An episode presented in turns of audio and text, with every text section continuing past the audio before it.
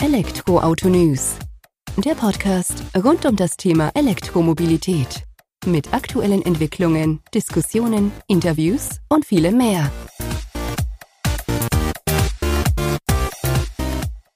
Servus und herzlich willkommen bei einer neuen Folge des Elektroauto-News.net Podcast. Ich bin Sebastian und freue mich, dass du diese Woche wieder eingeschaltet hast, wenn wir uns rund um das Thema E-Mobilität ja wieder mit beschäftigen. In der aktuellen Folge habe ich Markus Krüger, seines Zeichens CEO von der Firma Penyon, einer 100% Tochter von ABB E-Mobility am Start. Und er erzählt uns und gibt uns ein bisschen Einblick hinter die Kulissen, was Penyon denn so macht. Im Hauptthema geht es darum, Flotten zu elektrifizieren und diese dann im Flottenmanagement auch zu unterstützen. Beginnt ja von der simplen Beratung auf Grundlage von Daten, Fakten, welche Art der Elektrifizierung für das eigene Unternehmen eben sinnvoll ist, bis hin dann zur Planung von Routen unter Berücksichtigung von Themen wie Akkukapazität, Ladestand, Stromverfügbarkeit zum Aufladen, als auch Wetter- und Umgebungsbedingungen. Ein sehr spannender Einblick, den wir da bekommen haben und ja, viele Faktoren, die da doch zu berücksichtigen sind, die man so in der ersten oder im ersten Blick nicht auf dem Schirm hat. Aber im Detail soll euch das am besten Markus selbst erklären. Von daher vorab erstmal vielen Dank fürs Zuhören und jetzt viel Spaß mit der aktuellen Folge. Servus Markus, vielen Dank, dass du heute die Zeit nimmst, dass wir uns ein wenig über Panion unterhalten. Ihr seid im Bereich Flottenmanagement, Elektrifizierung von Flotten unterwegs. Bevor wir da allerdings einsteigen und ein wenig mehr über euch erfahren, kannst du dich ja vielleicht mal selbst kurz vorstellen, dass wir einfach wissen, mit wem wir heute das Gespräch führen. Prima, ja, hallo Sebastian, vielen Dank für die Einladung.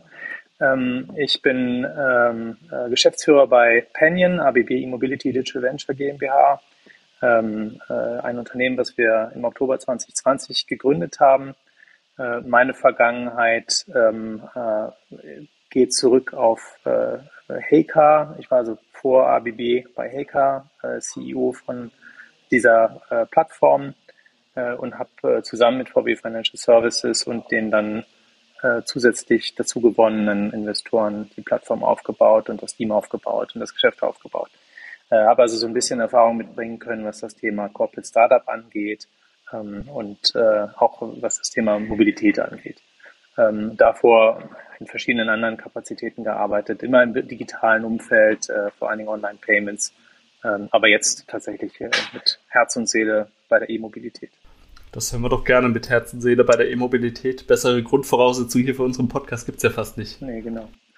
Ähm, jetzt hast du gesagt, äh, du bist bei Penyon Geschäftsführer.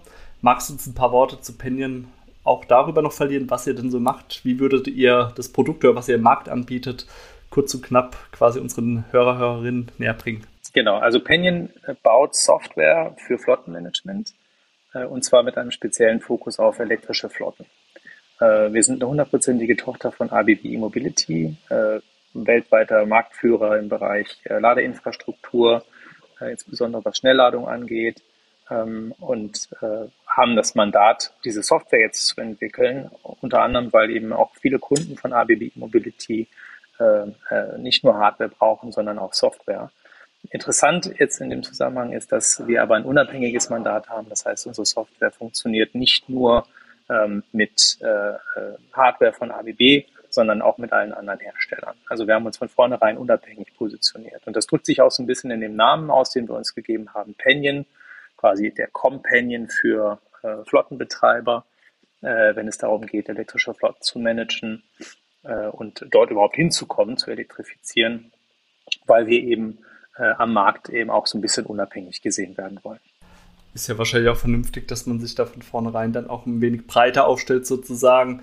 Öffnet, macht ja auch das Geschäftsumfeld für euch dann interessanter, sag ich mal, weil es ja auch potenziell mehr Kunden dann gibt oder mehr Möglichkeiten, eure Software wahrscheinlich zu integrieren und damit zu arbeiten. Genau, und vor Dingen ist es die Realität bei Kunden. Ne? Also ähm, es gibt kaum Kunden, die äh, sich im Zweifel für alle Ewigkeit auf einen Hersteller festlegen wollen. Ähm, und insofern, äh, wir versuchen halt kundenzentriert und kundennah zu arbeiten und uns insofern dann auch alles, auf alles einstellen zu können, was der Kunde äh, entsprechend an Voraussetzungen mitbringt. Und was ist so euer typischer Kunde? Reden wir da tatsächlich schon von den Kunden, ich sag mal, von den Flotten, die E-Autos bei sich in der Flotte drin haben und die einfach nur gemanagt haben wollen? Geht es da um Kunden, die neu im Bereich der Elektrifizierung unterwegs sind und da quasi Hilfestellung brauchen in verschiedensten Ausprägungen? Oder wird das so eine Mischung von all dem sein? Also zunächst mal, ne, als ähm, Startup muss man sich ja so ein bisschen fokussieren.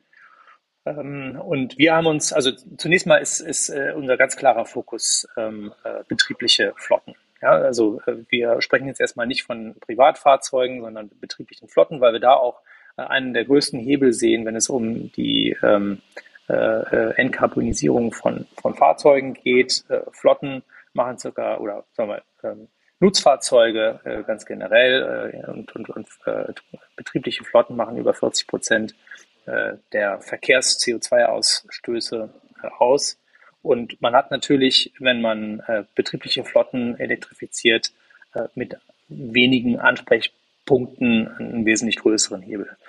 Ähm, so, darüber hinaus konzentrieren wir uns tatsächlich auf, vornehmlich auf depotbasierte Flotten, sprich Flotten, wo die Fahrzeuge an äh, unternehmenseigene Standorte zurückkehren. Weil wir nämlich äh, als Teil unseres Konzeptes eben natürlich Lademanagement mitverstehen. Und Lademanagement kann man nur mit Software vernünftig unterstützen, wenn man Zugriff auf die Ladeinfrastruktur hat. Und das ist die Voraussetzung. Äh, die Voraussetzung ist gegeben bei Depots, bei depotbasierten Flotten. Ähm, und hier insbesondere im Bereich Logistik, Last Mile Delivery, Distribution, aber auch Serviceflotten, die depotbasiert sind. Ähm, und da gibt es offensichtlich jetzt schon einige, die äh, in Erscheinung getreten sind, auch mit ähm, relativ äh, ehrgeizigen Bekenntnissen und Versprechungen äh, im Markt, dass sie halt bis zu einem bestimmten Zeitpunkt ihre Flotte komplett umstellen wollen. Ähm, viele haben noch nicht angefangen, machen sich darüber Gedanken ähm, und wissen aber noch nicht genau, wie sich, wie sich das tatsächlich dann auch ausgeht, wenn die Flotte dann elektrifiziert ist. Inwiefern sie ihre Geschäftszwecke weiterhin äh, entsprechend optimieren können oder optimiert betreiben können äh, ihre Ziele weiterhin erfüllen können, Profitabilität äh, erzielen können, etc. Na, es ist aber noch sehr, sehr viel Unsicherheit am Markt, äh, auch gerade bei diesen großen Flotten, wo ja unglaublich viel von den richtigen Entscheidungen abhängt.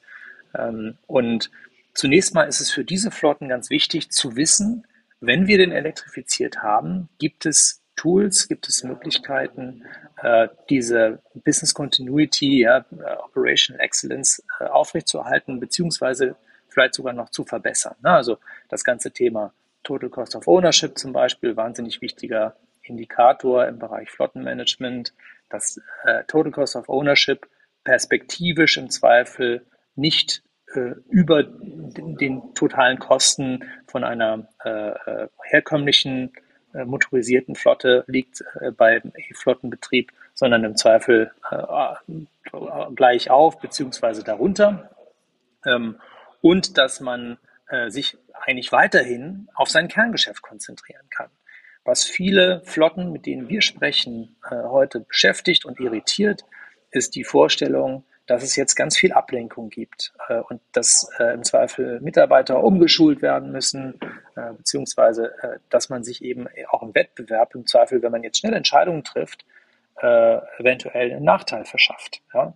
Und wenn man diesen Flottenbetreibern mehr oder weniger auch datengestützt zeigen kann. Das muss nicht sein. Im Gegenteil, ihr könnt im Zweifel günstigere Kosten erwirtschaften, äh, beziehungsweise euch einen Wettbewerbsvorteil ähm, erarbeiten, wenn ihr im Zweifel sogar früher äh, umschaltet.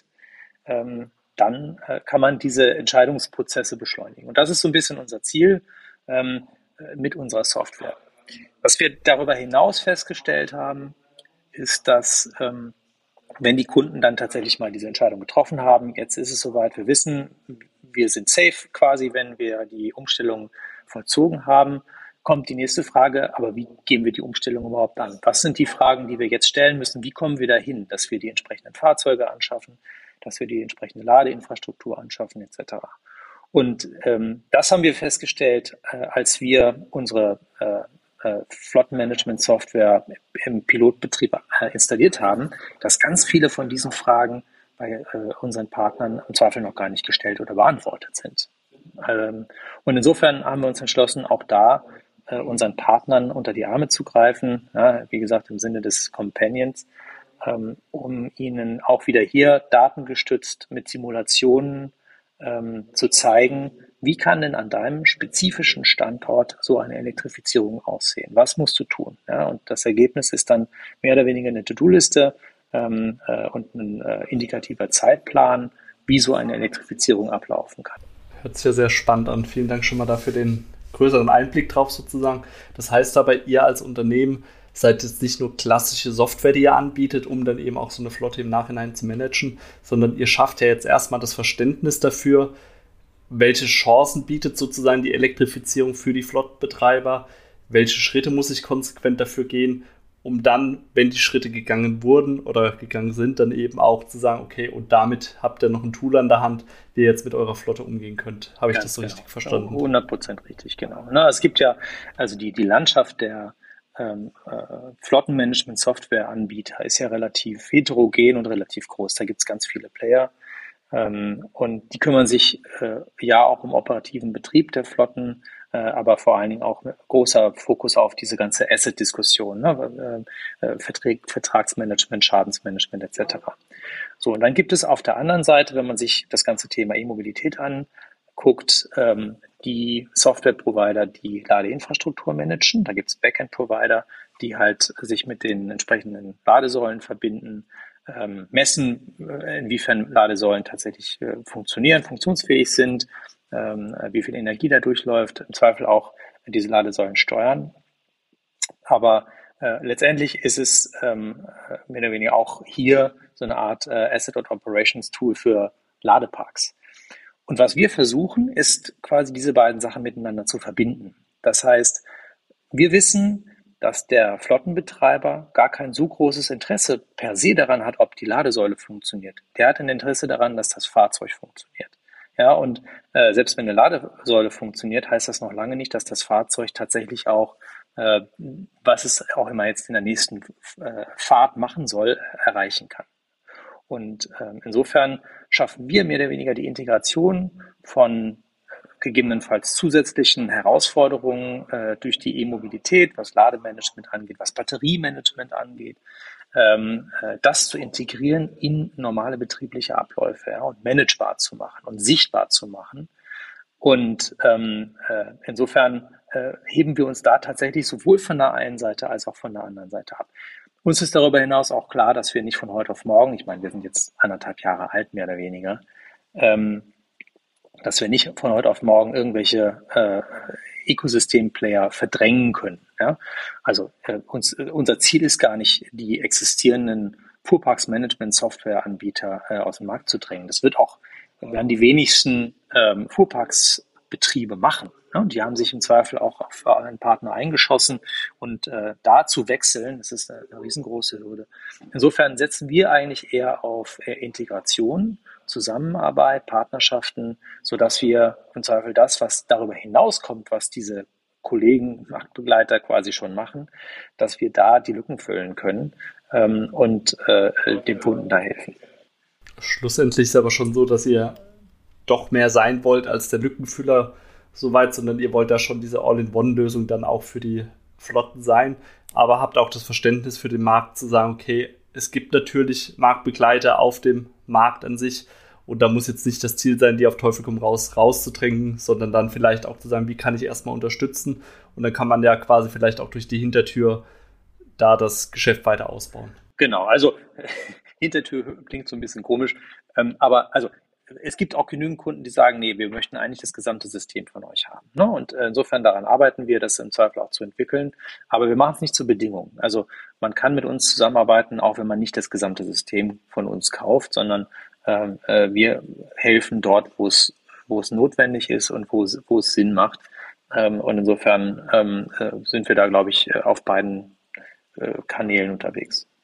Das wäre wahrscheinlich auch der bessere Ansatz. Und ähm, also nur damit man das nochmal dann auseinandernehmen kann, es könnte der Kunde kommen, der sagt, okay, wir brauchen jetzt mal Hilfe, eure Unterstützung, eure Beratung, äh, Expertise in Bezug auf Elektrifizierung von Flotten, wo ihr dann quasi auch mit den Daten, die ihr aus dem Unternehmen bekommt, Entscheidungen herbeiführen könnt. Sag mal, den und den Schritt müsstet ihr gehen, wenn ihr elektrifizieren wollt.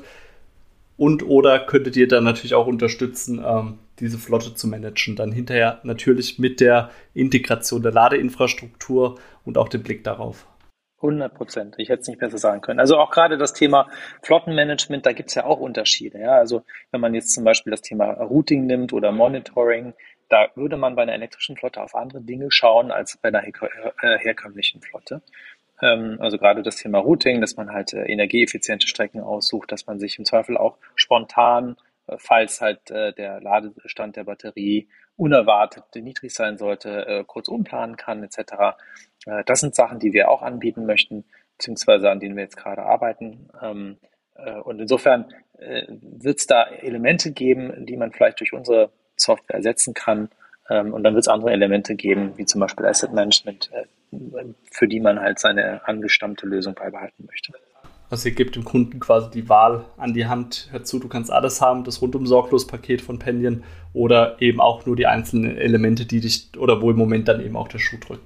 Ähm, jetzt hast du gesagt, Thema Routenplanung, klar spielt eine Rolle, weil hast ja auch erwähnt, ihr konzentriert euch auf Flotten, die eben in Depots unter oder depotladende Flotten können wir jetzt beispielsweise vielleicht mal, ich sag mal, einen Lieferdienst dann, wäre das so ein typischer Kunde für euch, der dann in dem Segment unterwegs ist? Ganz genau, ne? also diese Last Mile Delivery Companies. Also vielleicht auch nochmal ganz interessant, wir haben ähm, auch durch freundliche ähm, äh, Vorstellungen von ABB relativ früh mit äh, Amazon Kontakt gehabt. Und Amazon ähm, hat ja nun mal offensichtlich eine große Flotte und hat auch relativ öffentlich ähm, ehrgeizige Pläne verkündet, dass man halt entsprechend äh, jetzt äh, in Richtung CO2-neutrale Flottenbetreibung, äh, Betrieb unterwegs ist ähm, und da auch mit rasanten Schritten vorangeht. Ähm, und die haben jetzt genau das Problem ne? oder die Herausforderung, dass sie sagen, naja, aber ähm, wir dürfen auf keinen Fall riskieren, dass unsere Servicequalität darunter leidet. Wir müssen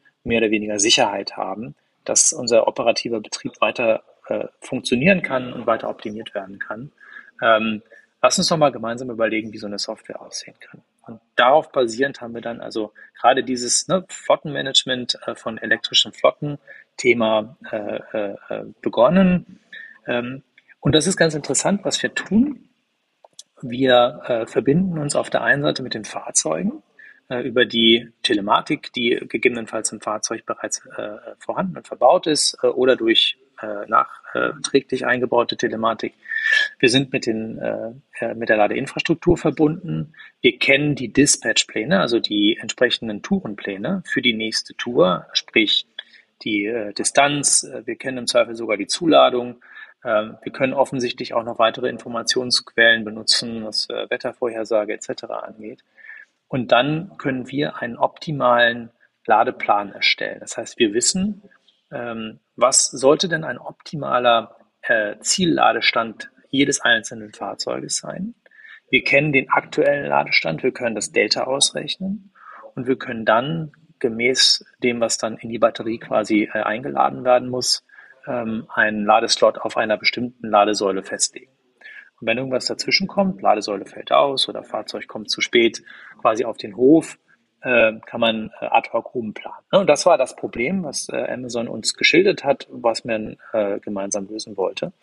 Und das haben wir tatsächlich genommen und äh, sind jetzt also mit einigen auch Marktbegleitern von Amazon Last Mile äh, im Probebetrieb, haben auch mittlerweile sogar den Mittelmile-Betrieb angefangen, sprich also die Lastwagen, die im Zweifel von Lagerhaus zu Lagerhaus fahren oder zum Supermarkt fahren, äh, bei denen das Problem ja im Zweifel sogar noch gravierender ist. Ja? Weil äh, wenn man sich den Last Mile-Bereich anguckt, da ist es ja häufig so, dass die Fahrzeuge dann über Nacht äh, auf dem Hof stehen ähm, und eigentlich äh, äh, geladen werden können. Auch da ist es wichtig, dass man das effizient betreibt, damit man nicht zu viel Infrastruktur kauft, dass man äh, zu günstigen Zeiten lädt, ne? wenn, die, wenn der Strom günstig ist, da gibt es ja entsprechende Tarifunterschiede, dass man eben auch schaut, dass man äh, eine Maximalabnahme von Energie nicht überschreitet, um äh, die entsprechenden Strafgebühren dann zu umgehen. Aber letztendlich hat man, ist Zeit nicht der, der große Faktor.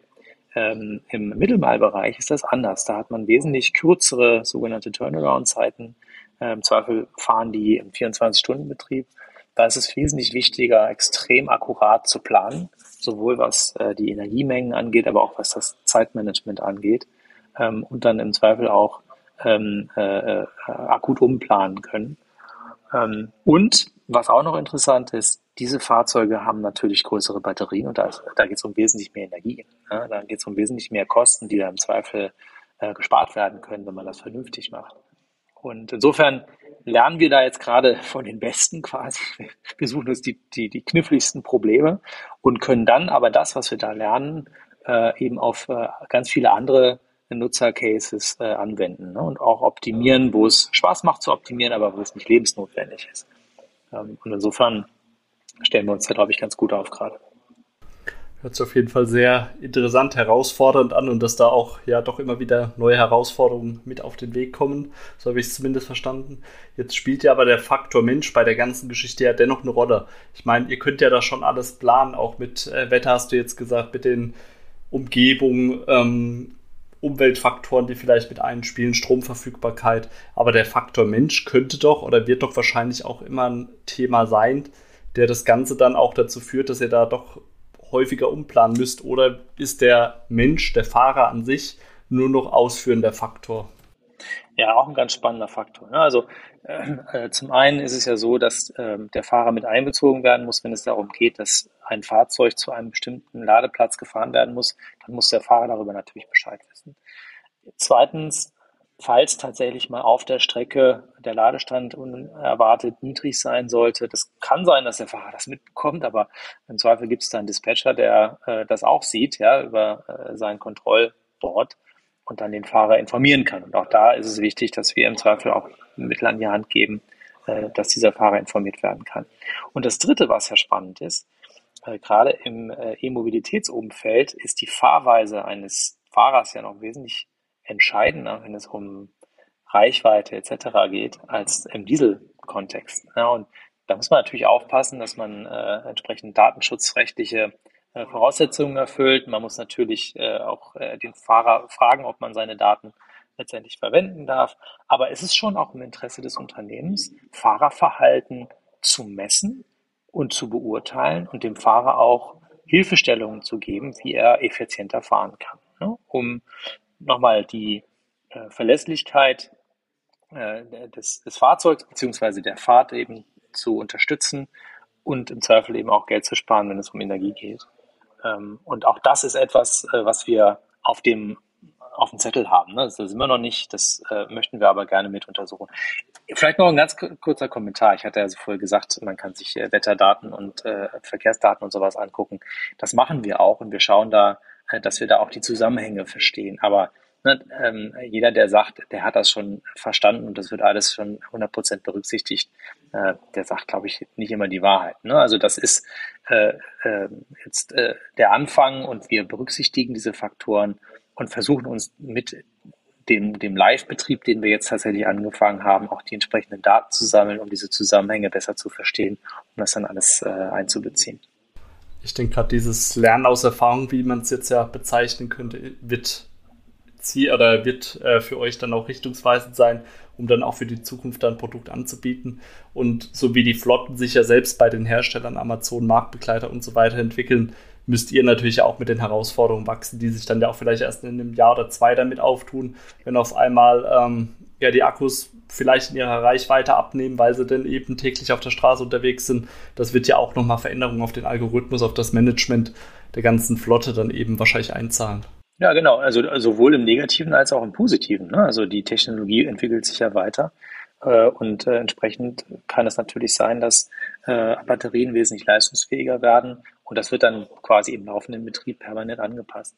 Ein anderer Aspekt, der sehr, sehr spannend ist, ist äh, diese ganze äh, V2G beziehungsweise ähm, äh, äh, ne, V2Grid-Diskussion, äh, ähm, dass äh, die Möglichkeit besteht in der Zukunft auch für große Flottenbetreiber, im Zweifel gerade für große Flottenbetreiber, diese Flotten einzusetzen, um quasi Energy Broker zu werden. Also wenn man dann äh, äh, zu Zeiten, äh, wenn die Fahrzeuge nicht benutzt werden, die entsprechenden Batterien äh, mit günstigem Strom befüllt und dann zu Zeiten, wenn der Strom teuer ist, entsprechend wieder ans Netz abgibt und man darüber noch Geld verdienen kann, dann kann das tatsächlich sehr lukrativ sein. Und auch das ist ein Aspekt, äh, den wir uns dann anschauen müssen. Und da sind wir noch nicht. Ja. Nochmal, wir müssen uns fokussieren als Startup auf die Sachen, die jetzt wichtig sind, denen wir jetzt möglichst viel Wert schaffen können. Aber das ist zum Beispiel ein Aspekt, der wird kommen. Ja, und den müssen wir uns jetzt genau schon angucken. Und das ist wiederum zum Beispiel ein großer Vorteil, den wir haben bei aller Unabhängigkeit von unserem Mutterkonzern ABB äh, E-Mobility, ähm, dass wir da natürlich äh, an der Quelle sind. Ne? Also ABB E-Mobility definiert die wichtigsten Standards in der Industrie mit, im Zweifel federführend, und entwickelt die entsprechenden Technologien.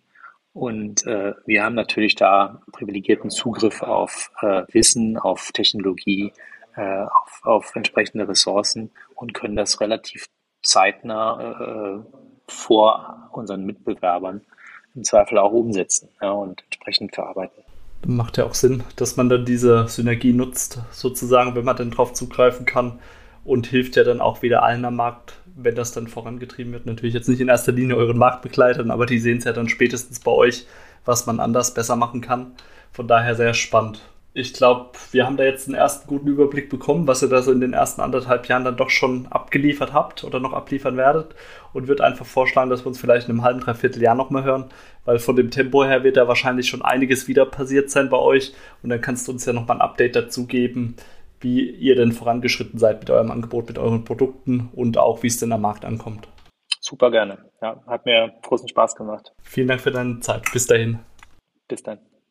So kann die Zeit wie im Flug vergehen. Also zumindest ging es mir so, als ich im Gespräch mit Markus Kröger, seines Zeichens CEO von Pendion war. Ich denke, wir haben einiges gelernt über die Elektrifizierung von Flotten, worauf es zu achten gilt. Und ja, so vermeintliche Kleinigkeiten, die man im Tag dann doch oder im Alltag hinten runterfallen lässt, hat er uns dann aufgezeigt, die aber wichtig sind, um E-Mobilität eben auch im Flottensektor voranzutreiben. Markus wird bestimmt mal wieder bei uns zu Gast sein und wird dann über kommende Schritte oder gegangene Schritte berichten im Umfeld der Elektrifizierung von Flotten. Bin gespannt, ja, was sich da so tut und freue mich, wenn du nächste Woche wieder einschaltest bei der kommenden Folge des Elektroauto-News.net Podcast. Mach's gut, bis dahin, ciao.